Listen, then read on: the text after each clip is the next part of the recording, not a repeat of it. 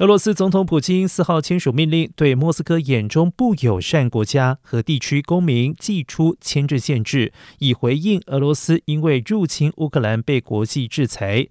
俄罗斯总理则是表示，打算恢复来往友善国家的航班，而这项命令也下令俄罗斯外交部和其他机构实施个人入境限制，对象是对俄罗斯及其公民或者是法律实体采取不友善行动的国家或地区公民和人士。俄罗斯上个月通过一份不友善国家地区清单，包括了美国、加拿大、英国、欧盟国家，还有乌克兰，而台湾也被列入其中。